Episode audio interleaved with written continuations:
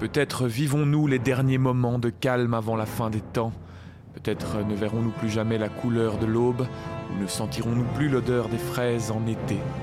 Peut-être ces moments sont les derniers où nous pouvons encore se regarder, se sourire, sentir la chaleur de l'amitié nous entourer. Peut-être que jamais plus nous ne pourrons nous prendre dans les bras et pleurer.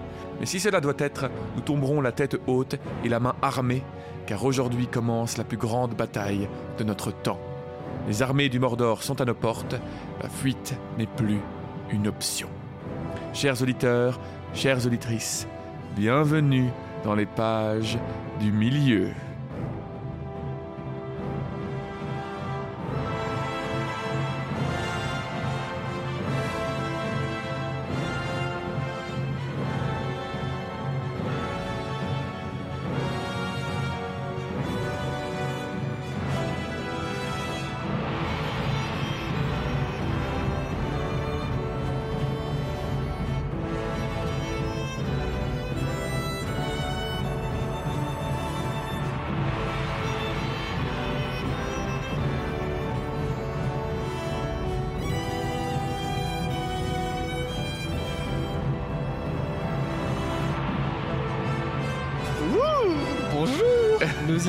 Enfin à la grande bataille de notre temps. Et Alors, voilà. On est vraiment en train de rentrer dans une petite période de chapitres qui vont être d'une épicness. euh, Ouais, d'un drame et d'un tragique aussi. Ah, on est parti sur euh, un mois, quatre euh, dimanches de podcast euh, sur la même bataille, sur la même action. On rigole, mais vraiment en travaillant les résumés, moi je terminais souvent en mode limite les, tu vois, les yeux un peu brillants en mode Waouh, c'est trop stylé.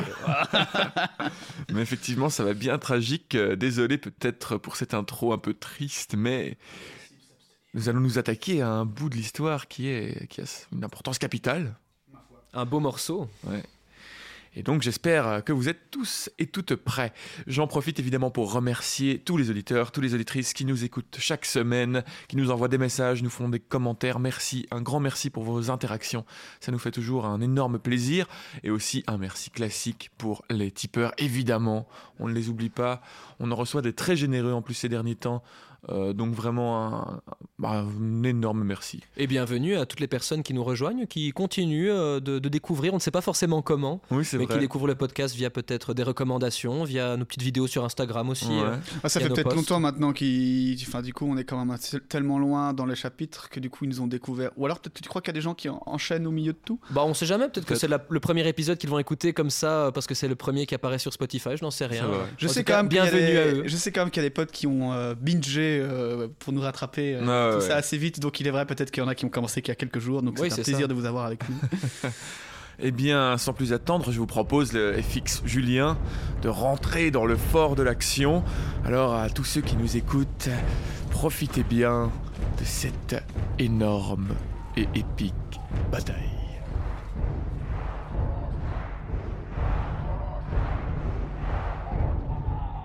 Chapitre 4 Le siège du Gondor. Pipin est réveillé par Gandalf à la lumière des chandelles de leur chambre dans un air lourd comme à l'approche d'un orage. Mais surtout, il s'inquiète du petit déjeuner. Gandalf répond qu'il est deux heures passées et que la nourriture sera désormais rationnée. Pipin regarde tristement la miche de pain traînant sur la table à côté de lui. Ils se rendent ensuite chez Denethor, qui est tapis dans l'ombre telle une vieille araignée, pense Pipin. L'intendant invite Gandalf à s'asseoir, mais laisse Pipin pour compte. Après un instant, il se tourne vers lui. Alors, maître Pérégrine, j'espère que vous avez profité de la journée d'hier. Bien que la nourriture soit dans cette cité, plus congrue que vous ne le désireriez, je le crains. Pipin a l'impression d'avoir été espionné. Il ne dit rien. Je pensais que vous m'indiqueriez mes devoirs, Seigneur. Je le ferai quand je saurai quelles sont vos aptitudes. Il explique ensuite que son écuyer veut se rendre à la garnison extérieure. Le hobbit prendra donc sa place en attendant son retour. Savez-vous chanter? Oui, assez bien pour les miens. Mais nous n'avons pas de chansons qui conviennent aux grandes salles et au temps de malheur, Seigneur. La plupart de mes chansons sont sur les choses qui nous font rire ou sur le manger et le boire, bien sûr. et pourquoi de telles chansons ne conviendraient-elles pas à mes salles ou à des heures comme celle-ci Pipin a le cœur serré. Il n'a pas envie de chanter une chanson rustique pour le Seigneur. Mais Denethor change de sujet et s'entretient avec Gandalf à propos des Rohirrim. Pipin est impressionné par sa grande connaissance sur le sujet. Suite à cela, l'intendant envoie Pipin chercher ses affaires au magasin d'armes de la citadelle. Très vite, il est habillé de petits habits noirs et argent, avec un aubert noir, ainsi qu'un casque avec de petites ailes de corbeau de part et d'autre et portant une étoile d'argent au centre. Et comme à l'accoutumée, un arbre d'argent sur la poitrine. Peregrine est autorisé à garder sa cape, de l'Orienne, mais pas à la porter en service. Il a à présent le parfait aspect de l'Ernili Ferianat, le prince des semi-hommes. Waouh. La cité était complètement plongée dans l'ombre. Vers 11h, le hobbit part chercher de quoi manger au réfectoire où il retrouve Bérégon, qui vient de rentrer d'une mission au-delà du Pélénor, autour de la garde de la chaussée. Il se balade à côté des murs et s'asseye côte à côte vers l'est, enfin regardant vers l'est. Malheureusement, le coucher de soleil est bien évidemment invisible. En d'autres temps, le hobbit aurait sûrement été content de son nouvel attirail, mais ceci n'est point un rôle dans une pièce. Il bâille et soupire. Il est épuisé d'une longue journée à faire le pied de grue auprès de son maître, Gandalf, et des autres seigneurs des grandes gens. Sans doute trouverez-vous que je devrais avoir une plus grande conscience de l'honneur. Mais à quoi bon pareil honneur? En fait, à quoi bon même le manger et le boire sous cette ombre rampante? Avez-vous souvent de tels obscurcissements quand le vent est à l'est? Non, répond Bérégonde. C'est un stratagème de la malice du Seigneur sombre. Je voudrais bien que le Seigneur Faramir revienne. Il ne serait pas démonté. Gandalf aussi est inquiet. Il a été déçu de ne pas trouver Faramir ici. Tandis qu'ils parlent, ils sont frappés de mutisme et fichés. Pipin se recroqueville les mains sur les oreilles. Bérégon demeure raide, les yeux exorbités. Pipin reconnaît le cri qu'ils avaient entendu longtemps auparavant dans le marais de la comté. Mais à présent, ce cri a gagné en puissance et en haine, perçant le cœur d'un désespoir empoisonné. Ils sont arrivés, dit Bérégonde. Prenez courage et regardez, il y a des choses terribles en dessous. Regardant par-dessus le mur, Pipin aperçoit cinq formes d'oiseaux horribles. Tantôt ils foncent, s'aventurant presque à portée d'arc des murs. Tantôt ils s'éloignent en tournoyant. Des cavaliers noirs, murmure Pipin. Ils cherchent quelque chose, assurément. Ils foncent tout le temps sur ce même point là-bas. Voyez ces petites choses noires qui bougent sur le sol. Oh, des hommes à cheval. Quatre ou cinq. Oh, Gandalf au secours. Un autre long cri rauque s'élève et retombe, et Pipin saute au bas du mur, allaitant tel un animal pour chasser. Mais au milieu du vacarme, il perçoit une trompette. Le seigneur Faramir, c'est son appel, s'écrie Bérégonde. Vaillant cœur, mais comment pourra-t-il parvenir jusqu'à la porte? Oh, Ils tiennent bon. Ils arrivent à la porte, non ah, les chevaux deviennent fous, regardez, les hommes sont jetés à terre, ils courent à pied, l'un est encore monté, mais il revient vers les autres. Oh, ce doit être le capitaine. Il sait maîtriser les bêtes et hommes. Une immonde craton fonce sur lui. Oh, au secours, personne n'ira-t-il à son aide Faramir? Bérégon s'efface dans l'obscurité, honteux. Pipin lui remonte sur le mur et aperçoit un éclair blanc et argent venant du nord. Il avance comme une flèche et croit à mesure de son approche des hommes et que les ombres semblent céder devant son éclat. Il croit entendre, tel un écho sur les murs, une grande voix qui les appelle. Gandalf Il apparaît toujours quand les choses vont le plus mal. Allez-y, cavalier blanc Maintenant, avisé de la présence d'un nouvel ennemi, un Nazgûl fonce dessus, mais est stoppé par un trait de lumière blanche. Il s'écarte dans un cri plaintif, faisant ainsi fuir les quatre autres vers l'est. Pipin observe le cavalier blanc et l'homme à cheval se rejoindre, attendre quelque peu, ceux qui sont à pied, et enfin, rejoint par des hommes venant de la cité et passer la porte. Une grande clameur monte dans les rues et des cercles extérieurs. On crie le nom de Gandalf et de Mitrandir. Les deux cavaliers chevauchent lentement, remontant les rues au milieu de la foule munie de torches. Le cavalier blanc semble épuisé, malgré le feu qui brûle encore dans ses yeux. Il met pied à terre et vacille. Pipin se ferait un chemin dans la foule et arrive jusque Faramir. Il a le visage d'un homme saisi par une grande peur ou une grande angoisse maintenant maîtrisée. Il se tient fier et grave, parlant avec le garde. Pipin est frappé par la ressemblance avec son frère, que le hobbit avait aimé dès le début, admirant la manière majestueuse mais aimable d'un grand homme. Il voit en lui un homme de haute noblesse, comme le montre parfois Aragorn, touché par la sagesse et la tristesse de la race ancienne. Il comprend maintenant pourquoi Bérégon prononce son nom avec amour. C'est un capitaine que les hommes suivent volontiers.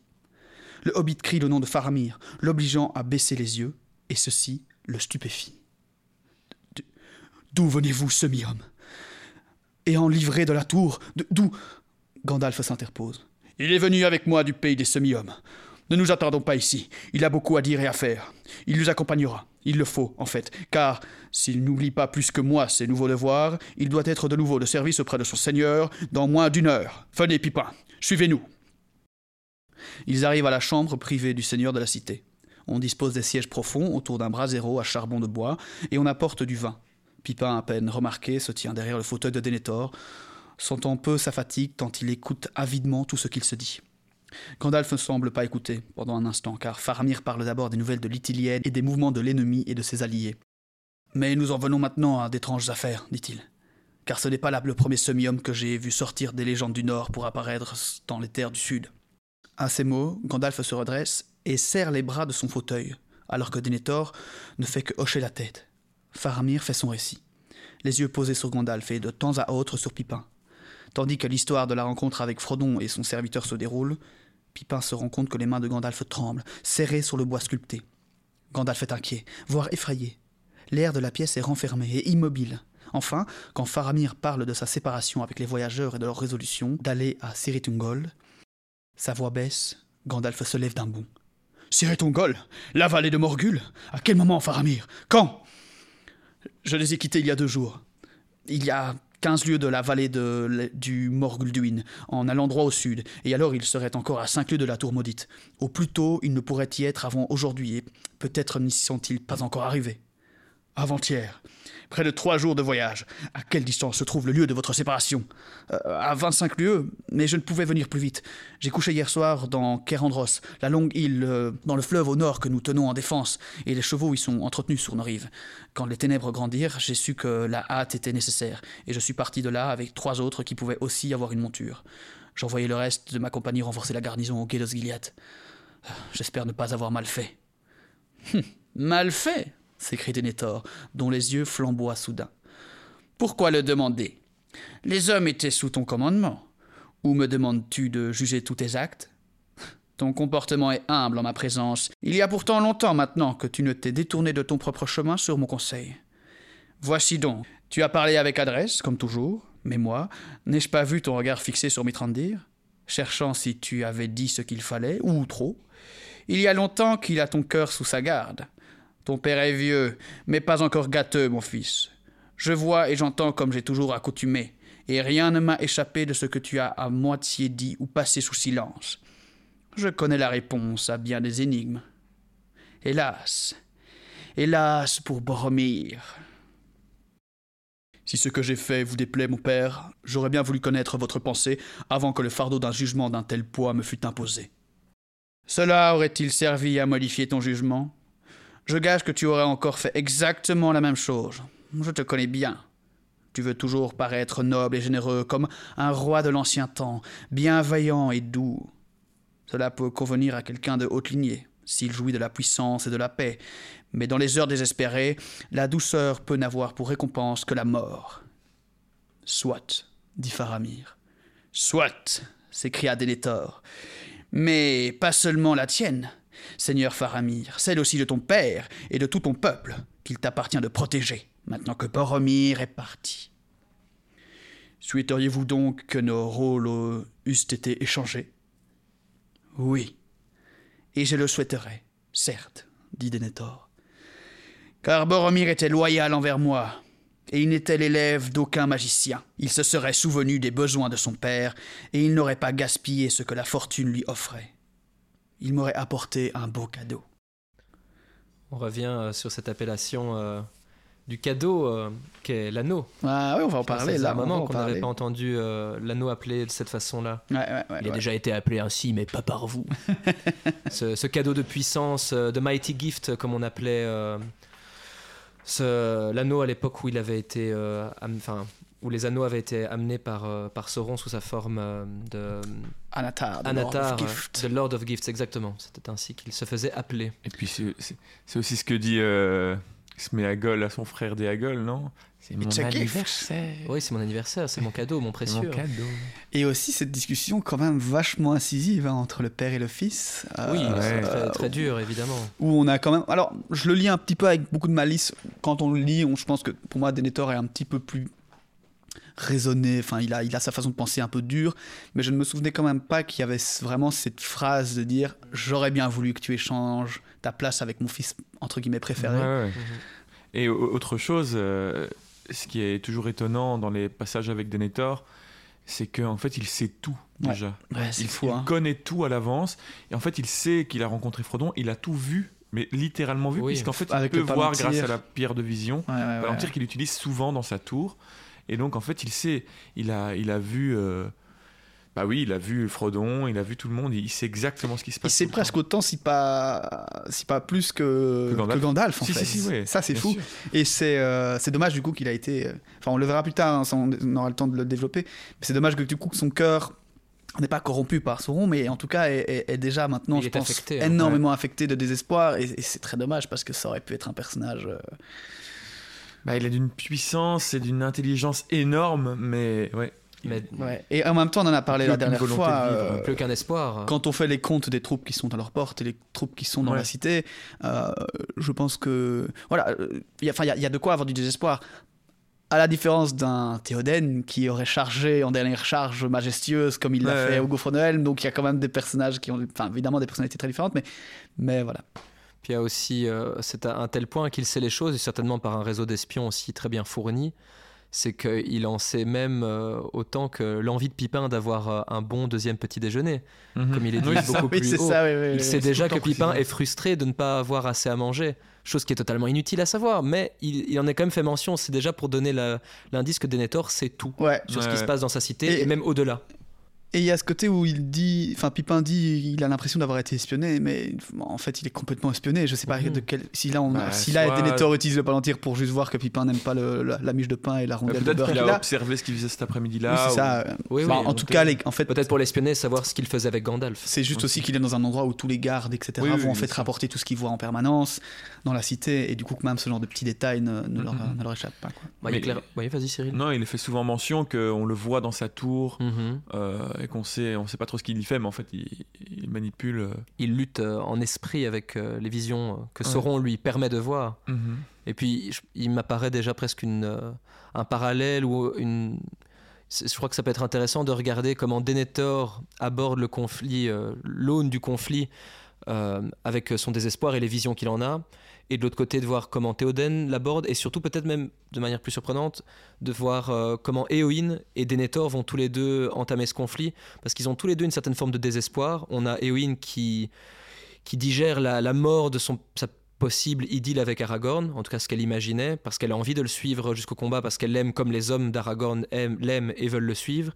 Et de l'autre côté, on a Denethor qui lui est encore en train de digérer la mort de son fils, qui ne voit pas d'espoir euh, et de victoire possible contre euh, Sauron. Tout comme Éowyn, d'ailleurs, c'est un peu pour ça aussi qu'elle va se jeter dans le combat avec les Rohirrim. Mais leur destin, leur issue va être différente pour différentes raisons, mais ils vont tout de même pas l'aborder de la même manière. Elle, Ouais, ouais, ouais. plutôt que de rester résignée et recluse euh, à Edoras soit du Naro, elle va y aller au conflit, peut-être en espérant mourir, mais elle va quand même y aller, et on le verra dans les chapitres suivants, dans, dans deux chapitres, lorsqu'elle aura son, son grand affrontement euh, Mm, mm, mm. et qu'elle va rencontrer son destin. Elle va être à la hauteur de, de cet affrontement et elle va, elle va assumer ce, ce défi, tandis que Denethor lui va choisir une issue qui peut-être euh, serait jugée euh, par l'auteur plus facile ou il va un peu fuir en fait. euh. Mhm. Ouais, oui, clairement. Il, il va fuir même ses responsabilités pendant le siège, on va le voir euh, très prochainement. Ce n'est pas lui qui va assumer la défense de la cité, c'est Gandalf. Et ça, pour le coup, euh, relativement bien rendu dans le film. Mhm. Euh, évidemment, avec des légères modifications et motivations différentes, mais euh, je trouve que Denethor, euh, dans le film, a une Moi- certaine. Bah, il passe quand même sous silence beaucoup de sa grandeur, je trouve. Oui, c'est ça. Je trouve qu'on Il on- paraît plus misérable, Ouais. on va dire, et plus Ouais, pitoyable que, on donne pas son que côté. Qu'il sait- tout en fait. On se rend pas compte Oui, de, oui, sa- c'est vrai. de tout ce qu'il sait, de tout ce qu'il voit. Et, et parce qu'on va avoir, mais je pense que c'est un peu plus loin dans, dans le chapitre, hein, mais pour moi, il y a un moment que je trouve que c'est dommage, enfin, qui est très beau, mais que c'est dommage que Denethor ne va pas aller jusque-là, Ouais. mais je crois que c'est. euh, je vais pas trop spoiler, mais il va se lever un moment. Voilà, je crois que c'est dans, dans la partie de l'un de vous.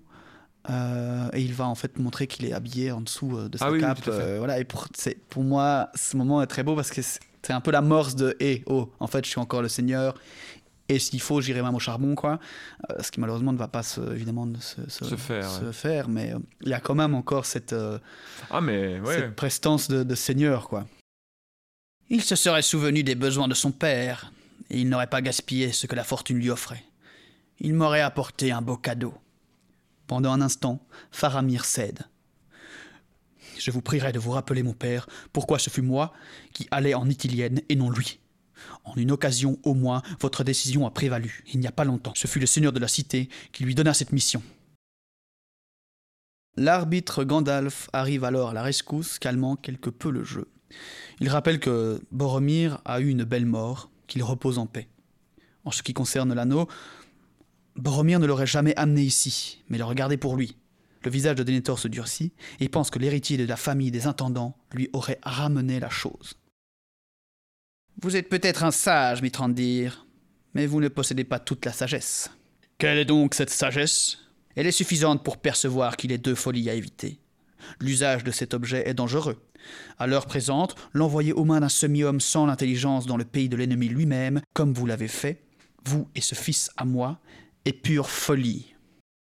Gandalf lui demande alors ce que le seigneur Denethor aurait fait. Il répond qu'il ne sait pas, mais jamais il ne l'aurait laissé à un tel hasard. Seul l'espoir fou aurait pu l'envisager. Pour lui, il aurait fallu le garder, le cacher au plus profond des ténèbres et ne s'en servir qu'en cas d'extrême urgence.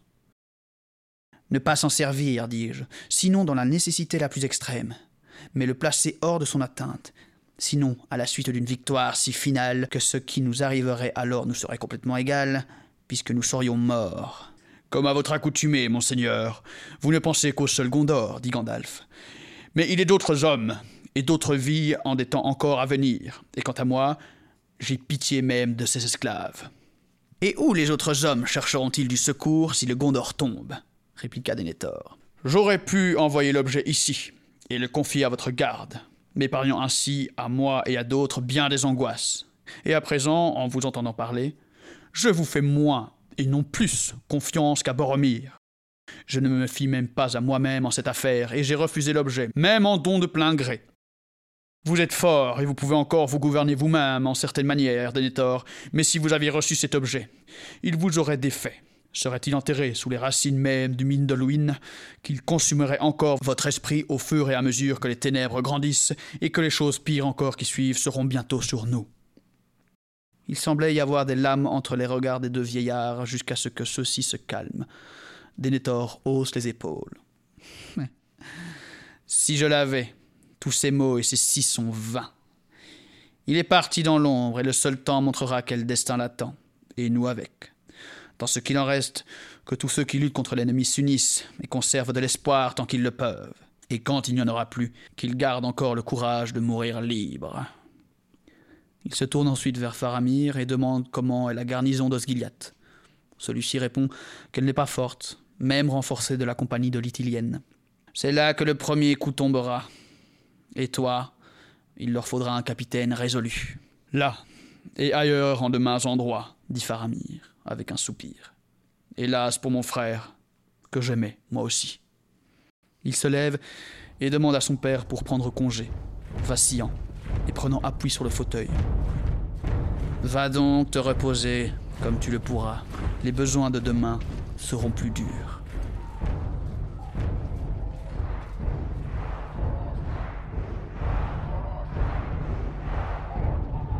La couleur est donnée quant au reste de la journée et aux journées qui vont suivre euh, dans la ville de Minas Tirith. Ça s'annonce très mal. On a un capitaine chancelant qui part euh, mener les dernières forces euh, du Gondor à Osgiliath. Mais Denethor est-il en train de, croquer une tomate juteuse Pipin va-t-il chanter? Mais il ne l'a pas encore envoyé. Hmm. Pas encore envoyé. Mais cela ne va pas tarder. Donc après cette fameuse conversation, plutôt tendu, plutôt style repas de famille qui se passe mal. C'est le moins qu'on puisse dire. ça, c'est le repas de famille, mais quand tu as oublié d'apporter la dinde. Ouais, il y a eu des Noëls plus euh, joyeux. Hein. Tu aurais dû m'apporter ce cadeau que je recherchais. je le voulais. Tu peux l'échanger. Oui, je peux l'échanger, mais c'était quand même pas ce que je veux. Contre un 37 cadeau. 37 Mais l'année dernière, j'en avais 38 oui, mais certains étaient nettement plus gros. Et ben voilà, on a fait euh, la référence euh, Harry Potter, on y est. On peut pas passer à la suite. Si tu n'avais pas dit, euh, je ne sais pas si les gens auraient compris toute cette référence. Oh, si, si. Hein. Tous prennent donc congé du seigneur de la cité et vont prendre du repos. Gandalf et Pipin regardent leur logement. Et enfin, la porte close, Pipin se tourne vers Gandalf et lui demande y a-t-il aucun espoir pour Frodon? Il n'y en a jamais eu beaucoup, répond Gandalf, seulement un espoir de fou. Gandalf explique qu'au nom de Kirit ou Siritungol d'ailleurs, je ne sais plus ce qu'on avait décidé. C'est Kirit. Euh, Kiritungol. D'après euh, Tolkien, ça se prononce Ah oui, j'ai eh dit si, moi je pense. Mais Tolkien vient de m'envoyer un message que je vois à l'instant. Il, ah t'excuse. il a dit Fix peut, peut le prononcer. Il se retourne dans sa tombe, mais il s'excuse. Il m'excuse, pardon. Au nom de Kiritungol, la crainte chez Gandalf s'est emparée de lui. Et pourquoi de ce côté-là? Il peut y répondre, mais pourtant il croit que la nouvelle de Faramir comporte un certain espoir, paradoxalement. Car il semble que l'ennemi a ouvert la guerre et a fait son premier mouvement alors que Frodon était encore libre, et l'attention qu'il devra porter vers Minas Tirith le détournera peut-être du Hobbit. Mais Gandalf sent de loin la haine et la crainte du Seigneur Noir. Il a commencé plus tôt qu'il ne l'aurait voulu. Il s'est produit quelque chose qu'il a mis en mouvement. Quoi donc? Gandalf réfléchit. Il y a cinq jours que Sauron a dû découvrir que Saruman avait été battu. Il y a cinq jours qu'il avait découvert la pierre, Palantir. Mais était-ce une raison suffisante pour Sauron d'avancer ses forces avec hâte? Après tout, il ne pouvait s'en servir. Il n'en était pas capable.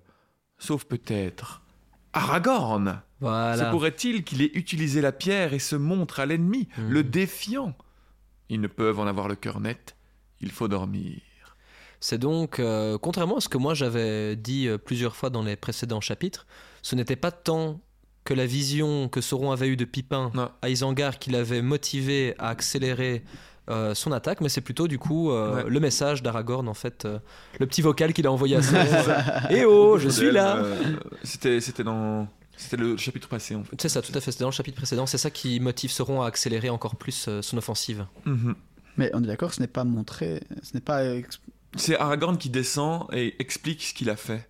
On, ne le voit pas dans le chapitre. Donc c'était dans le précédent, c'était dans le chapitre 2. Euh, au gouffre de Helm. Au gouffre de Helm, euh, lorsque Aragorn est attendu par Éomer et par tous les autres pour savoir ce qu'ils vont faire, qui va partir, où et comment. Aragorn est attendu en fait pour partir avec Théoden au grand rassemblement du Rohan. Et euh, Aragorn, pendant ce temps-là, est dans, dans le gouffre, dans une des salles, en train de confronter Sauron avec la pierre qu'ils ont récupérée de l'Isengard.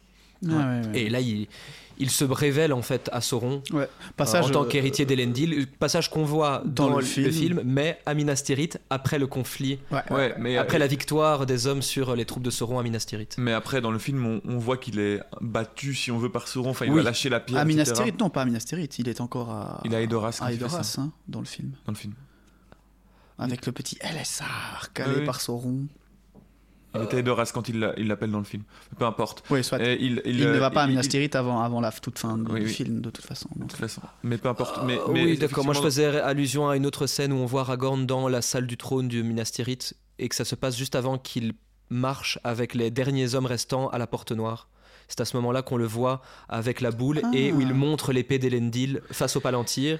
Tu as peut-être raison. Mais euh, je n'ai jamais compris cette scène si c'était plus une vision, parce qu'en fait la transition avec la scène suivante est très étrange où on le voit dans la salle, il prend le palantir, il montre l'épée reforgée, et il affronte Sauron, ça c'est juste dans la version longue.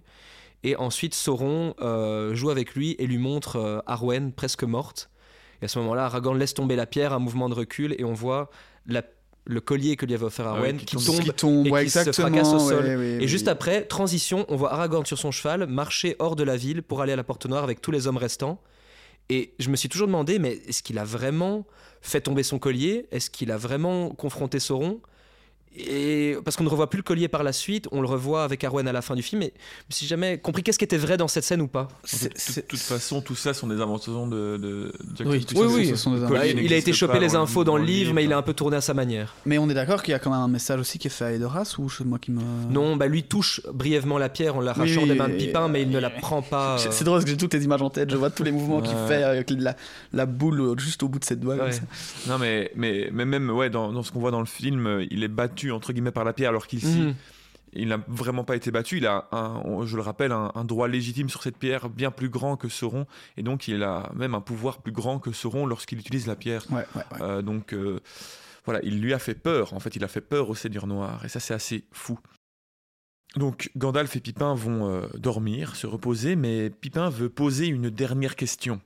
Gollum, comment Sam et Frodon ont-ils pu se promener avec lui et même le suivre, parce qu'évidemment Faramir a aussi précisé que Frodon et Sam étaient accompagnés d'une créature un peu vilaine, hein, au pagne, au pagne révélateur.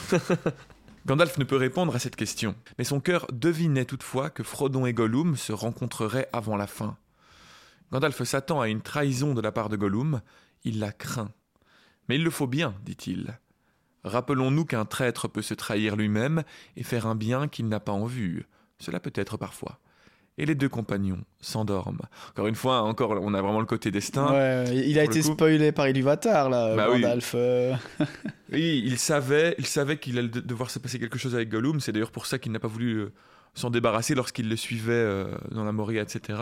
Et de la pitié de Bilbon peut débattre beaucoup de choses. Et qu'au final, tout, cela, tout n'était peut-être bien que le, dessin d'Iluvatar. Ça me refait penser d'ailleurs à une phrase que Denethor disait un peu plus tôt, de ce que lisait euh, FX, que c'est une tâche d'après Denethor qui, qui, serait, qui est trop confiée au hasard que de la laisser entre les mains de deux hobbits sans intelligence mhm. au milieu des terres du Seigneur Noir. Mais le hasard, quand on sait qu'il est plutôt que le hasard est égal à Ilúvatar d'une certaine façon dans cet univers-là, ne vaut-il pas mieux que tous les plans? C'est sûr. Belle petite insulte d'ailleurs. Je crois que je vais la récupérer parce que de quoi? les, gens sans intelligence. Un hobbit sans euh, intelligence. c'est extrêmement pointu. D'autant plus que c'est pas du tout délicat quand tu as ton intendant qui est un hobbit aussi. Le lendemain vient avec un matin semblable à un crépuscule brun, et le moral des hommes, un moment ragaillardi par le retour de Faramir, retombe au plus bas. On ne voit plus les ombrellés ce jour-là, mais de temps à autre vient un faible cri.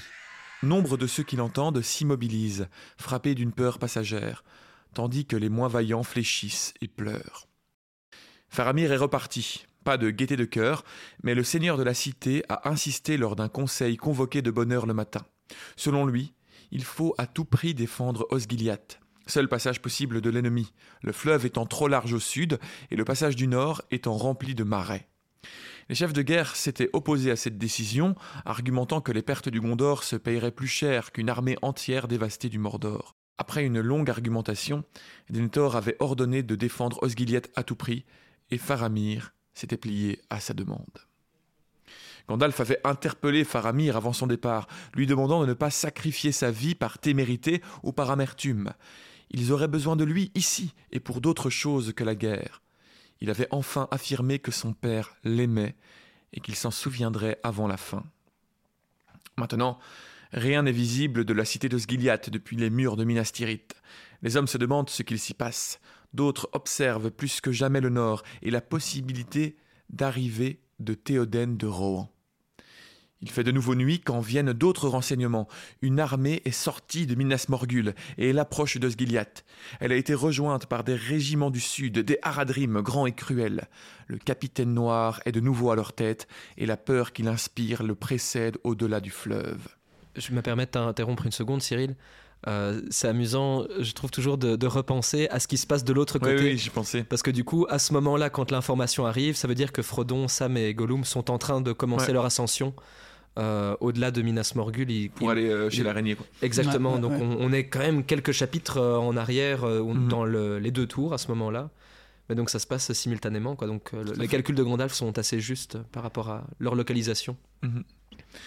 Le lendemain, L'obscurité atteint son plein et ne s'épaissit plus. Mais elle pèse maintenant plus lourdement que jamais sur le cœur des hommes, et une grande peur les étreint. De mauvaises nouvelles ne tardent pas à arriver. L'ennemi a emporté le passage de l'Anduin. Faramir se retire vers le mur du belvédère nord, ralliant ses hommes au fort de la chaussée. Mais il a affaire à des forces dix fois plus nombreuses. Donc là, Osgiliath a été perdu, et Faramir en fait se retire autour du. Vous vous souvenez de ce mur euh, qui entoure les champs de Pélénor? La porte sud. La première fortification autour des champs de Pélénor. Euh, il y a plusieurs portes évidemment, mais là c'est la. C'est la seule que j'ai en tête à cause la des porte sud, c'est la porte euh, par laquelle va. Enfin, c'est de là que arrive euh, Gandalf. Non, non, pas du tout. Il arrive par la porte nord, Gandalf. Oui. La porte sud, c'est là arrive Aragorn et Gimli et compagnie. Le plan n'a toutefois pas été complètement en échec, le plan d'aller à Osgiliath. Les pertes ennemies sont lourdes, et la raison de la retraite est surtout la venue du capitaine noir. Peu d'hommes veulent tenir et affronter la seule rumeur de sa venue. Ses propres gens tremblent devant lui, et il se tuerait sur son ordre. Dans ce cas, je suis plus nécessaire là-bas qu'ici, dit Gandalf. Et il s'en va aussitôt, et sa lueur s'évanouit bientôt à la vue. Et toute la nuit, Pipin, demeuré seul et ne pouvant dormir, reste sur le mur à regarder vers l'est. Le nouveau jour arrive à peine, annoncé par les cloches de la cité. Oui, là, c'est je ne précise pas, mais en fait, ils annoncent le jour par les cloches parce qu'ils ne voient plus quand c'est le jour ou la soleil, nuit. soleil, tout simplement. Il n'y a, plus de différence. Pipin voit jaillir au loin des feux dans les espaces indistincts où s'élèvent les murs du Pélénor. Les guetteurs crient d'une voix forte et tous les hommes de la cité se tiennent en armes. Et lentement, on entend dans l'air lourd un sourd grondement. Ils ont pris le mur crient les hommes. Ils ouvrent des brèches à coups de mine. Ils viennent mais pas une trace de Faramir. C'est Gandalf qui apporte les premiers renseignements. Il arrive vers le milieu de la matinée avec une poignée de cavaliers escortant une file de charrettes. Elles sont remplies de blessés, tout ce qui a pu être sauvé du naufrage des forts de la chaussée. Le magicien se rend immédiatement auprès de Denethor. Ce dernier demande si Faramir est arrivé, ce à quoi Gandalf répond que non, mais qu'il était encore vivant quand il l'a quitté. Il explique que Faramir est décidé à rester en arrière, pensant qu'une retraite amènerait à une déroute. Mais Gandalf doute qu'il pourra maintenir ses hommes ensemble assez longtemps. Il est aux prises avec un ennemi trop considérable, car il est venu quelqu'un que Gandalf redoutait. Le, le, Seigneur Noir? s'écrie Pipin. Denethor rit. Non, maître Pérégrine, il ne viendra que pour triompher de moi lorsque tout sera gagné. Il use d'autres armes, comme font tous les grands seigneurs quand ils sont sages, maître semi-homme. Pourquoi resterais-je ici dans ma tour à réfléchir, à guetter, à attendre, sacrifiant même mes fils? Car je puis encore manier le glaive. Il se lève et ouvre brusquement son long manteau noir, et voilà qu'en dessous il est vêtu de mailles et ceint d'une longue épée à grande poignée dans un fourreau noir et argent. C'est ainsi que j'ai marché, et que j'ai maintenant dormi de nombreuses années, de peur qu'avec l'âge mon corps s'amollisse et ne devienne timoré. Et pourtant, à présent, sous le commandement du seigneur de Barad-dûr, le plus féroce de ses capitaines est déjà maître de nos défenses extérieures, dit Gandalf. Roi d'Angmar, depuis longtemps sorcier, esprit servant de l'anneau, seigneur des Nazgûl, lanceur de terreur dans la main de Sauron, ombre de désespoir. C'était un nom. Hein. Ouais, ouais, ouais, c'est pas mal comme blaze hein, pour une bio sur Instagram. Euh, et moi qui pensais que François-Xavier c'était long. Bonjour, je me présente, je suis l'esprit servant de l'anneau, seigneur des Nazgûl, lance de terreur dans la main de Sauron et ombre de désespoir. et toi, tu fais quoi dans la vie? Alors, moi, Ah, t'es graphiste, trop cool. Hein. Ah, tu prends du matcha? Et du coup, fameux passage dont je parlais, euh, Denethor qui fait quand même euh, présence de, grandeur. Là, oui, ça ne sera pas très long. Ce sera pas très long, mais là, il, il montre une volonté d'aller se battre. Et alors, euh, il, exprime aussi le fait qu'il gardait son armure pour dormir. Enfin, je sais pas si c'est une mm. expression ou pas. En tout cas, il l'a gardé tout le temps en dessous de ses vêtements, au cas où son corps devienne trop faible pour la porter. Mm. Il ne voulait pas l'enlever. c'est marrant aussi la, comparaison avec euh, le réveil de Théoden après avoir été euh, sous le, sortilège de Saruman, où c'est une situation un peu similaire, mais on n'a pas du tout la même façon de l'aborder, le même caractère, on, ne sent pas les mêmes, euh, le même caractère derrière, où il y en a un qui est beaucoup plus euh, présomptueux, démonstratif, et qui a presque envie de se prouver quelque chose à lui-même, et l'autre tu sens qu'il a juste un devoir à accomplir et qu'il a peur de ne pas avoir assez le temps en fait. Ça. Il, il, se rend compte de sa propre vieillesse. Mais d'ailleurs, quand petit aparté, sur ces espèces de petits passages de grandeur des personnages, parce que je pense qu'on a ici Denethor qui se lève et monte son armure, comme tu dis, il y a Théoden qui se lève et qui, qui, qui, n'est plus sous le joug de Saruman, on a euh, Aragorn qui à un moment a cette petite flamme au-dessus de lui, mhm. Faramir a plus ou moins la même chose, à Enet Anun je pense, aussi il paraît grand, et je pense qu'il y a encore d'autres personnages qui ont eu droit à leur petit passage de... Petit passage mystique comme ça. Euh. Sam aussi, tout à fait des moments comme ça où ils sont un peu divinisés. Ouais, c'est euh, ça, ouais. En tout cas, illuminés d'une forme de grâce divine. Et Gollum également a eu ce moment aussi euh, à la fin du dernier livre, lorsqu'il voyait Frodon et Sam dormir. Où il redevenait à peu près humain. Oui, il semblait redevenir humain jusqu'à ce que Sam se réveille et, et lui assène une, euh, une phrase assassine qui a mm. achevé de, de perdre Gollum pour de bon. D'ailleurs, je, je, lisais d'ailleurs aussi que c'était en partie dû à la manière dont Sam avait appelé Gollum qu'il l'avait appelé euh, le rampant. Le puant, le, le, rampant, et en, en, anglais, c'était un mot bien précis. Je pense que c'était euh, sneaking. Tu vois, il, était, il disait qu'est-ce que vous avez été fouiné, le fouineur? Et que c'était cette phrase-là qui avait un peu redéclenché chez Gollum. Euh, chez Smeagol ce repassage définitif vers Gollum parce que c'était ainsi qu'il était appelé dans notamment au Mordor quand il avait été capturé par Sauron et hmm. qu'il avait été laissé en errance tous les orques l'appelaient le fouineur et que c'était une appellation qu'il détestait donc il avait comme un, certain amour propre, Gollum, qu'il ne fallait pas euh, trop, avec lequel il ne fallait pas trop jouer. Bah, il a honte de lui. Oui, c'est ça. Bah, ça l'a ramené à sa vraie condition et dont il a honte. c'est vrai que c'est toujours... déteste. Il se déteste lui-même autant qu'il déteste l'anneau. Ouais. Et on avait déjà évoqué à ce moment-là du chapitre euh, bah, à la saison dernière, mais c'est toujours triste de se dire que ça m'a vraiment achevé, euh, ouais. Mhm. achevé de le perdre. Personnage aussi euh, adoré qu'il est, c'est vrai qu'il y a, toujours ce petit pincement au cœur quand on sait que c'est vrai que... Un manque de compassion, un manque de à un endroit qui est de pardon. Que, que Frodon a démontré, mhm. en tout cas dans, sa pitié. Thème biblique s'il en est pour le coup, ah on l'avait déjà dit, effectivement, le pardon, le la, compassion, l'amour du, prochain, de l'ennemi, euh, que Sam a du mal à. C'est son péché, on peut redire. En tout cas, euh, reprenons euh, après donc l'évocation du, roi d'Angmar par Gandalf. Euh, Denethor lui répond Dans ce cas, Mitrandir, vous aviez un ennemi à votre hauteur. Pour moi, je savais depuis longtemps qui est le principal capitaine des armées de la Tour Sombre. Encore une fois, je savais depuis longtemps, évidemment. Il savait, mais il n'a rien fait. Êtes-vous revenu pour me dire cela, ou serait-ce que vous vous êtes retiré parce que vous avez trouvé votre maître? Il se pourrait, répond doucement Gandalf. Mais notre épreuve de force n'est pas encore venue. Et si les paroles prononcées dans les temps anciens sont vraies, ce n'est pas de la main d'un homme qu'il mourra, et le destin qui l'attend est caché aux sages. Quoi qu'il en soit, le capitaine du désespoir ne se presse pas encore en avant. Il se dirige plutôt selon la sagesse que vous venez de dire, de l'arrière, poussant ses esclaves en furie devant lui. Je suis venu pour garder les blessés qui peuvent encore être guéris et je suis venu pour vous dire ceci. Il y aura bientôt une bataille en rase campagne. Il faut préparer une sortie, qu'elle soit faite par des hommes montés. En eux réside notre bref espoir, car il n'est qu'une chose en quoi notre ennemi soit assez mal pourvu. Il a peu de cavaliers. Nous aussi, répond Denethor. L'arrivée du Rohan à présent viendrait juste à point. Nous verrons probablement d'autres arrivant d'abord, dit Gandalf. Des fuyards de Cair Andros nous ont déjà rejoints. L'île est tombée.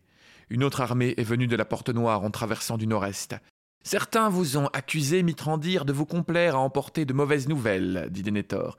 Mais pour moi, cela n'est plus une nouvelle. Je l'ai su dès hier, avant la tombée de la nuit. Quant à la sortie, j'y avais déjà pensé. Allons en bas. Enfin, vraiment, euh, pour le coup, il flex un peu là, juste parce qu'il a une bonne 5G et pas, et pas Encore une fois, il sait beaucoup de choses, mais il ne fait pas grand chose non plus. Hein. Non, mais il sait. À part mettre sa cote de maille et dormir avec, pas très utile. Le temps passe. Je veux revenir évidemment sur la, sur la prophétie euh, oui. Euh, du, du, roi d'Angmar. Comment passer à côté euh, Pas de la main d'un homme. C'est pas, pas dit de la main d'une femme, mais ce n'est pas un homme. Pas d'un homme en tout cas. Pas un homme, donc on ne sait pas. Et d'ailleurs, elle sera aidée par la main d'un semi-homme. C'est vrai. Et c'est une prophétie de Glorfindel. C'est Glorfindel, oui. Bien sûr. C'est ce grand elfe, ce seigneur elfe, qui énonce cette prophétie, disant que le roi sorcier ne périra pas de la main d'un homme. Et euh, il l'avait évoqué après la guerre du roi sorcier dans les, dans les terres du Nord. Euh, bon, c'est dans le troisième âge, je pense. Euh, je pense que c'est plutôt dans le deuxième âge. Peut-être plutôt dans le deuxième âge, même, oui. Donc il y a assez longtemps, quoi. On rappelle d'ailleurs Glorfindel, à la différence des films, qui, enfin, qui n'est même pas dans les films, mais qui est tout simplement actuellement posé à Rivendell. Hein, ouais, tout à fait. Qui est toujours bien là. Cet elfe qui avait été ressuscité de la, de la mort. Et qui est presque je vais dire valaresque même depuis, son, retour. Ou mayaresque plutôt j'avais déjà dit une anecdote mais son, son fameux son fameux sa résurrection sa fameuse résurrection c'était en fait le moyen pour Tolkien de corriger euh, lui une, erreur. une erreur du fait qu'il l'avait fait revenir en oubliant qu'il l'avait fait mourir. et c'est une, lectrice qui lui a dit. Et il a fait Ah ouais, eh bien, c'est euh, normal. il a été ressuscité. Ta gueule, j'ai raison. c'est magique. Et, du coup, toute l'aura de ce personnage vient d'une erreur. Je trouve ça assez, assez fou, fou. Le temps passe. Bientôt, on peut voir la retraite des compagnies extérieures au loin.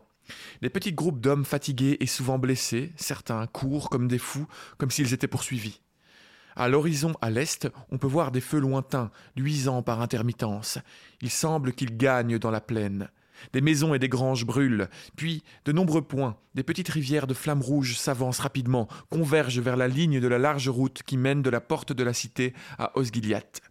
La nuit tombe, et la lumière est si faible qu'il est impossible maintenant de discerner autre chose que des chants confus et des incendies qui se multiplient sans cesse.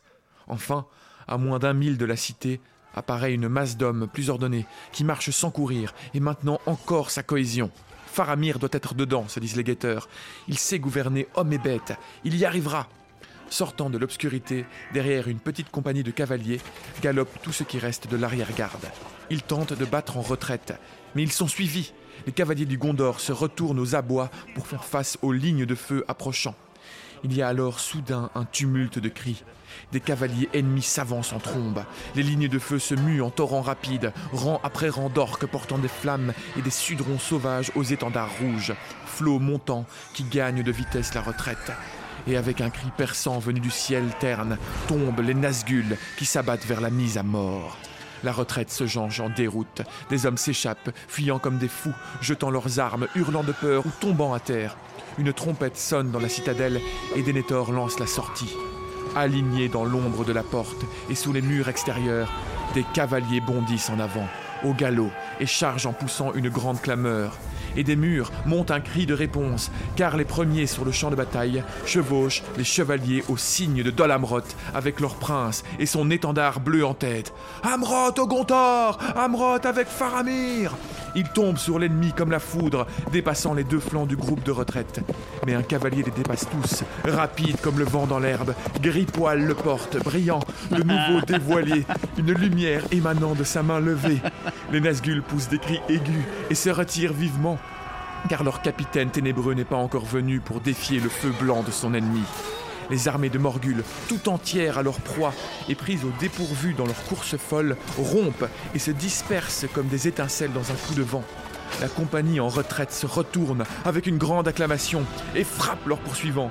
Les chasseurs deviennent chassés, la retraite devient un assaut, le champ de bataille est couvert d'orques et d'hommes abattus. Et une odeur âcre s'élève des torches jetées qui s'éteignent en grésillant et en lançant des tourbillons de fumée. La cavalerie poursuit sa course, mais Denethor ne lui permet pas d'aller plus loin. Bien que l'ennemi soit mis en échec et pour le moment repoussé, de grandes forces se déversent à l'est. La trompette sonne de nouveau, appelant à la retraite. La cavalerie de Gondor fait halte, les compagnies de l'extérieur se reforment derrière son écran, et bientôt elles reviennent d'un pied ferme. Elles atteignent la porte de la cité et entrent, marchant fièrement. Et fièrement, les gens de la cité les contemplent et crient leurs louanges bien qu'ils aient le cœur troublé. Les compagnies sont sérieusement réduites. Faramir a perdu un tiers de ses hommes. Et où est-il?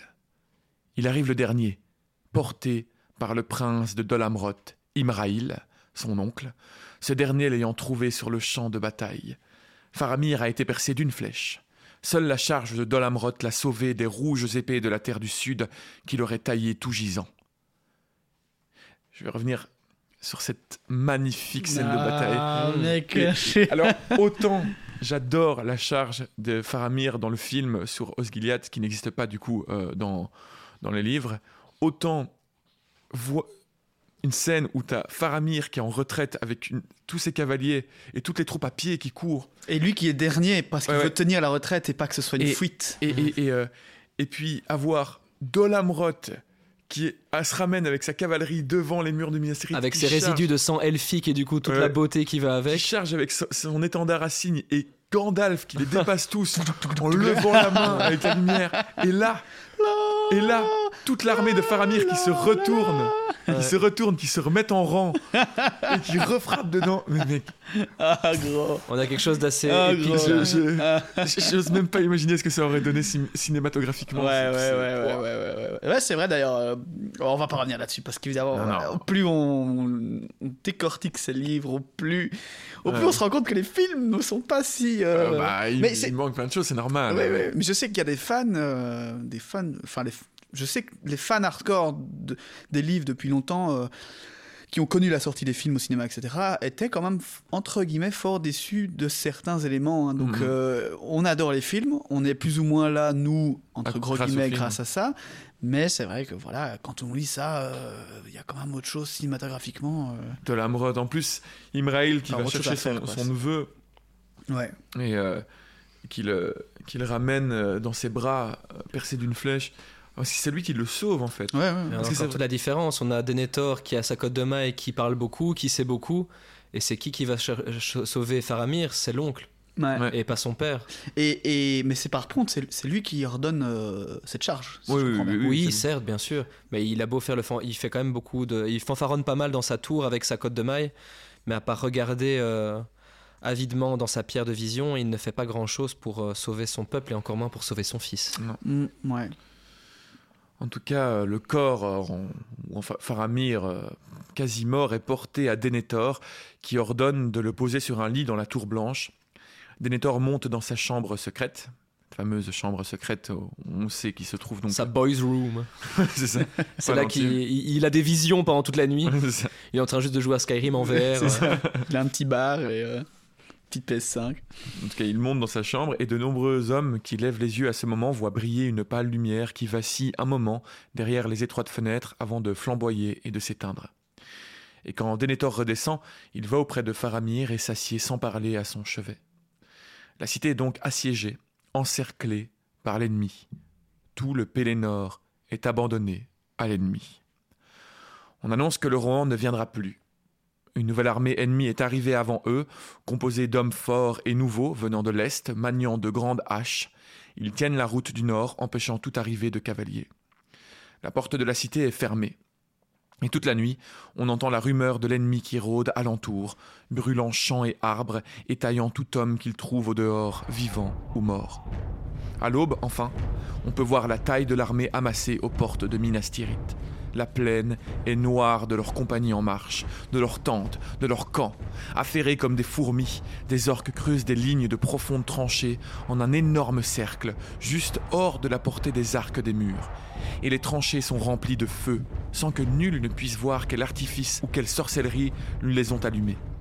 Le travail avance toute la journée, sous les yeux des hommes de Minas Tirith, incapables de l'empêcher et à chaque longueur de tranchée achevée, on peut voir approcher de grandes charrettes, et d'autres compagnies de l'ennemi montent, chacune à l'abri d'une tranchée, de grands engins pour le jet de projectiles. Au début, les hommes rigolent. Après tout, Minas Tirith est construite au paroxysme de l'art tiré de Numénor. Il n'existe aucun engin capable de lancer des projectiles assez forts pour briser les murailles. Mais les engins ne prévoient pas de gaspiller des coups contre les murs indomptables. Aucun ordre ne vient d'un brigand ni d'un chef orc mais un pouvoir et un esprit malfaisant plus grand guident l'armée. Et bientôt, dès que les grandes catapultes sont installées, elles commencent à lancer des projectiles à une hauteur inattendue, de sorte qu'ils passent bien au-dessus des remparts pour tomber avec un bruit sourd à l'intérieur du premier cercle de la cité. Et par quelques artifices secrets, les projectiles éclatent en flammes dans leur chute. Il y a bientôt un grand danger d'incendie derrière le mur, et tous ceux qui sont disponibles s'affairent à étouffer les flammes qui jaillissent en mains endroits. Puis, parmi les plus grands jets, tombe une autre grêle, moins destructrice, mais plus horrible. De petits projectiles ronds, qui ne brûlent pas, s'abattent dans les rues et les passages derrière la porte. Mais quand les hommes accourent pour voir ce que ce peut être, ils poussent de grands cris ou se mettent à pleurer. Car l'ennemi projette dans la cité toutes les têtes de ceux qui sont tombés au combat, à Osgiliath, sur le ramas ou dans les champs. Chaque tête marquée de l'immonde emblème de l'œil vigilant. Les hommes brandissent le poing et insultent les ennemis impitoyables qui se pressent devant la porte. Mais bientôt, il ne reste plus beaucoup d'hommes qui ont le cœur de se dresser pour défier les armées du Mordor, car le seigneur de la tour sombre dispose d'une autre arme encore plus rapide que la faim, la peur et le désespoir. Les Nazgûl reviennent, et comme leur seigneur ténébreux grandit alors, et déploie sa force, leur voix qui n'exprime que sa volonté et sa malice est amplifiée de méchanceté et d'horreur. Ils tournent sans cesse au-dessus de la cité, comme des vautours qui comptent sur leur suffisance de chair d'hommes condamnés.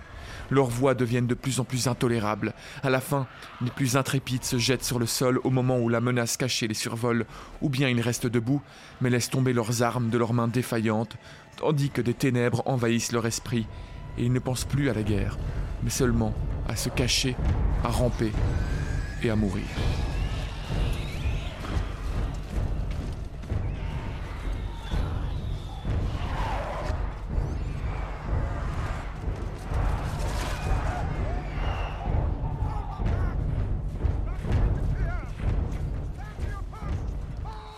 Durant toute cette sombre journée, Faramir reste étendu sur son lit dans la chambre de la Tour Blanche, perdu dans le délire d'une fièvre désespérée, mourant. Son père reste à son chevet sans rien dire. Il veille, sans plus accorder aucune attention à la défense. Pipin n'a jamais connu d'heure aussi noire, même dans les griffes de l'Urukai.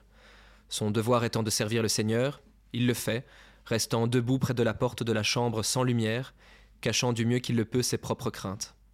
Denethor lui paraît vieillir sous ses yeux, comme si quelque chose avait craqué dans sa volonté et que son esprit rigide était défait.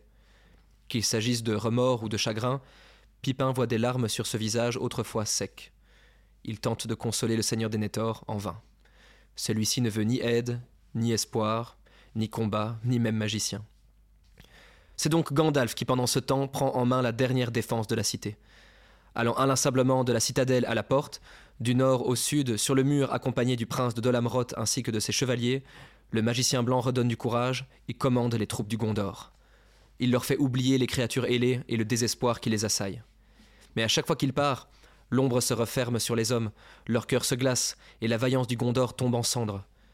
Une journée de douleur débouche ainsi sur une nuit de peur. Les incendies font rage dans le premier cercle de la cité. Toute retraite est coupée par des garnisons extérieures du mur extérieur. Les fidèles qui demeurent à leur poste sont rares, et la plupart fuient derrière la seconde porte.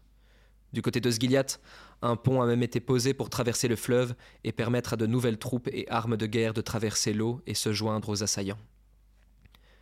L'avant-garde franchit les tranchées de feu par de nombreux sentiers étroits. L'ennemi progresse, insoucieux des pertes, groupés en troupeaux à porter des archers sur les murs, mais ceux-ci sont trop peu nombreux pour ralentir les troupes du Mordor. Le capitaine caché de l'ombre met sa force en action, sentant la fin de la cité déjà approcher. Lentement, les grandes tours de siège construites à Osgiliath avancent dans l'obscurité. Des messagers viennent de nouveau à la chambre de la Tour Blanche pour rapporter les nouvelles du combat et demander les ordres de leur seigneur. À quoi sert de fuir? Mieux vaut brûler plus tôt que plus tard. Retournez à votre feu de joie. Moi, je vais aller à mon bûcher. Mon fils brûle. Il brûle déjà. La demeure de son esprit s'écroule. Il n'y aura nulle tombe pour Denethor ni Faramir. Nul long et lent sommeil de la mort embaumée. Nous brûlerons comme les rois païens de jadis. Qu'on apporte du bois et de l'huile. Les messagers font demi-tour sans saluer ni répondre, et ils s'enfuient. Denethor adresse à Pipin ces mots avant de retourner auprès de Faramir. Adieu, Pérégrine, fils de paladin. Je vous libère de mon service. Allez, et mourrez de la façon qui vous paraîtra la meilleure. Pipin le quitte, et des hommes de la maison du Seigneur viennent accomplir la volonté de l'intendant. Apportant du bois, de l'huile et un brancard, ils emportent Faramir afin de l'emmener à Fen-Olen, le sanctuaire de la cité, pour l'immoler avec son père. C'est là que se trouve toute la dernière demeure des anciens rois, intendants et héros du Gondor. Sorti de la tour blanche, en haut de Minas Tirith, tout est silencieux. La rumeur de la guerre en contrebas est à peine perceptible. Denethor et sa compagnie pénètrent dans la maison des morts, sous les yeux terrifiés de Pipin qui les voit préparer le nécessaire pour un bûcher qui leur sera bientôt destiné. Il se retourne et s'enfuit à la recherche de Gandalf qui pourra peut-être mettre un terme à toute cette folie. Courant vers le bas de la ville afin de retrouver le magicien au cœur des combats, il croise enfin Bérégon. La rumeur dans la ville se répand déjà que Faramir est mort, il n'y a pas de temps à perdre s'il veut espérer le sauver. Il repart au pas de course vers la cité extérieure et croise des hommes qui fuient l'incendie. Pipin franchit enfin la seconde porte, au-delà de laquelle de grands feux bondissent entre les murs. Un étrange silence règne cependant. Aucun bruit, aucun cri de la bataille ou fracas d'armes ne se fait entendre. Puis, soudain, il y a un cri terrible, un grand choc et un profond grondement en écho. Se forçant à avancer malgré une rafale de peur et d'horreur qui le fait presque tomber à genoux, Pipin arrive enfin sur la vaste place qui s'étend derrière la porte principale de la cité. Il s'arrête net. Il a trouvé Gandalf, mais il recule et se tapit dans l'ombre. Le grand assaut s'est poursuivi durant la nuit. Les tambours roulent. Au nord et au sud, les compagnies ennemies s'entassent contre les murs. Il vient maintenant de grandes bêtes, les Mumakil du Harad qui tirent à travers les chemins parmi les feux d'énormes tours et engins, mais cela n'est que diversion. Le capitaine de l'ombre a un objectif faire céder la porte principale. Bien que très puissante, forgée dans l'acier, le fer et gardée par des tours et des bastions de pierre irréductibles, cette porte est la clé de la victoire du Mordor, le point le plus faible de tout cet impénétrable mur. Les roulements de tambour se font entendre plus fort, les feux jaillissent plus haut, de grands engins avancent lentement à travers le champ, et au milieu se trouve un énorme bélier, de la dimension d'un arbre de la forêt, de 30 mètres de long, oscillant au bout de puissantes chaînes. Il a été longuement élaboré dans les sombres forges du Mordor, et son hideuse tête d'acier noir est fondue à l'image d'un loup, incrusté des formules magiques de ruines. Les orques le nomment broyeur, gronde, en mémoire de l'antique marteau du monde d'en dessous. De grandes bêtes le traînent vers la porte, des orques l'entourent, et derrière marchent des trolls des montagnes pour le manœuvrer. Autour de la porte, la résistance du Gondor est encore très forte. Les chevaliers de Dol Amroth et les hommes les plus intrépides de la garnison se tiennent prêts à un combat désespéré.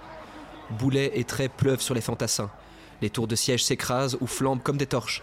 Partout devant les murs, de part et d'autre de la porte, le sol est couvert d'une épaisse couche de débris et de cadavres d'orques qui ne cessent de gonfler. Broyeur continue d'approcher. Aucun feu ne peut rien contre lui. Et si de temps à autre une des grandes bêtes qui le traînent s'affole et se met à piétiner les innombrables orques qui le gardent, les corps sont simplement rejetés de côté et d'autres orques les remplacent. Les tambours battent furieusement. Au-dessus des montagnes de cadavres appara- Au-dessus des montagnes de cadavres apparaît une forme hideuse. Un cavalier, grand, encapuchonné, enveloppé d'un manteau noir. Lentement, il s'avance à cheval. Il fait halte et brandit une longue et pâle épée. Et à cet instant, une grande peur s'abat sur tous, défenseurs et ennemis de même. Les hommes lâchent leurs armes. Tout s'immobilise. Les tambours battent et roulent. En une grande ruée, d'énormes mains précipitent Broyeur en avant. Il atteint la porte. Il se balance. Un profond grondement se répercute dans la cité, mais la porte tient encore le coup. Le capitaine noir se dresse alors sur ses étriers et crie d'une voix terrible dans une langue oubliée des mots de puissance et de terreur de nature à briser les cœurs et les pierres. Par trois fois, il crie, et par trois fois, le grand bélier retentit. Au dernier coup, la porte du Gondor se rompt. Elle éclate dans un éclair aveuglant et les battants tombent en fragments sur le sol. Le seigneur des Nazgûl pénètre à cheval dans la ville, menaçant et désespérant. Tous fuient à son approche. Tous, sauf un. Silencieux et immobile devant ce qu'il reste de la porte, se tient Gandalf, monté sur Gripoil. Vous ne pouvez entrer ici Retournez dans le néant qui vous attend, vous et votre maître Le cavalier noir rejette son capuchon en arrière. Il porte une couronne royale, mais qui n'est posée sur aucune tête visible. Comme sorti du vide absolu, un rire glaçant se fait entendre. Vieux fou, ne reconnais-tu pas la mort quand tu la vois? Mon heure est venue. Meurs Sur quoi il lève son épée et des flammes descendent le long de la lame. Gandalf ne bouge pas. Au même moment, loin derrière, dans quelques cours de la cité, un coq chante. Son chant est clair et aigu, insoucieux de toute sorcellerie et de toute guerre, saluant seulement le matin qui, dans le ciel, bien au-dessus des ombres de la mort, vient avec l'aurore. Et comme en réponse, s'élève dans le lointain une autre note. Des corps, des corps d'hommes. L'écho se répercute faiblement sur les flancs des plaines. De grands corps du nord.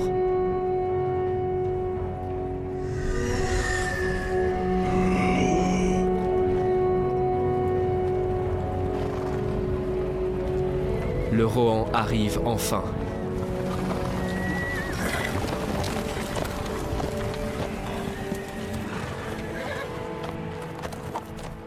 À la semaine prochaine.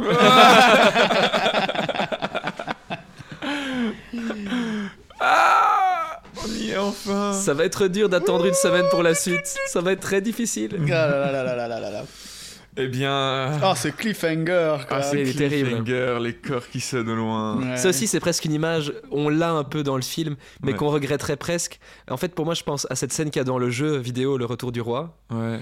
euh, où on voit à la toute fin du, du niveau à Minas Tirith, Gandalf descend devant la grande porte. Au moment où elle se fait détruire par le, le marteau, Ouais. on a plein de soldats qui sont éjectés, et tu as Gandalf tout seul qui se protège. Oui, oui. Et tu vois, il faudrait un peu cette combinaison entre Gandalf qui est devant la porte et le Nazgûl. Ça, on aimerait presque l'avoir aussi dans le film. Bah, dans la version longue, on a juste le bâton de Ga- Gandalf Qui explose. On l'a. Il se pose avec une bête. Mais ils sont tous les deux euh, en hauteur dans la cité, et Mhm. t'aimerais presque que ce soit plus épique encore que ça. Ouais. Mais on a déjà le corps qui Ah, retentit au loin, le Nazgûl qui s'en va. Ouais, ouais. Et alors, je voudrais juste revenir sur euh, ce, ce fameux bélier Grund. Euh, Oui. Il y a très longtemps, on avait un peu expliqué son origine parce qu'il est- il a, il a une histoire, ce bélier. Mhm. Enfin, en tout cas, il a une histoire dans ce qu'il représente. En fait, c'est. Déjà, c'est une représentation. Il semblerait que c'est une représentation de, de Karcharot, qui était le loup d'Angband, le loup de, de Morgoth. Le fameux loup d'Angband. Ouais, euh, qui en fait euh, qui gardait la porte d'Angband, Mhm. que Morgoth avait élevé lui-même, et qui. Oh. euh, et en fait, qui arracha la main de, de Beren C'est lui. quand, quand, Ah oui. quand il, allait, il Quand était il était volé chopé le Silmaril. sur la couronne Mhm. de, de, de Morgoth, eh bien, le loup lui a mangé la main, et puis il est devenu fou parce qu'il avait le Silma- le Silmaril en lui, c'est pour ça qu'on a perdu le Silmaril d'ailleurs. Hmm. Il, a, il a traversé toute la terre nue, enfin toute la, tout le Beleriand, et on, il, il s'est fait tuer vraisemblablement par l'autre loup, euh, Huan, qui était un, un gentil loup. Ah, il y avait des gentils loups finalement. Non, c'est. euh, Bah, tu sais, euh, chaque homme en lui a deux loups. hein. Oh mon dieu. Un loup de la nuit et un loup du soleil. oui, c'était un, un autre loup, euh, enfin une sorte de chien euh, qui a Ah, aidé mais non, et le chien qui aidait euh, Beren et Lucienne, bien sûr, je vois, je vois très bien.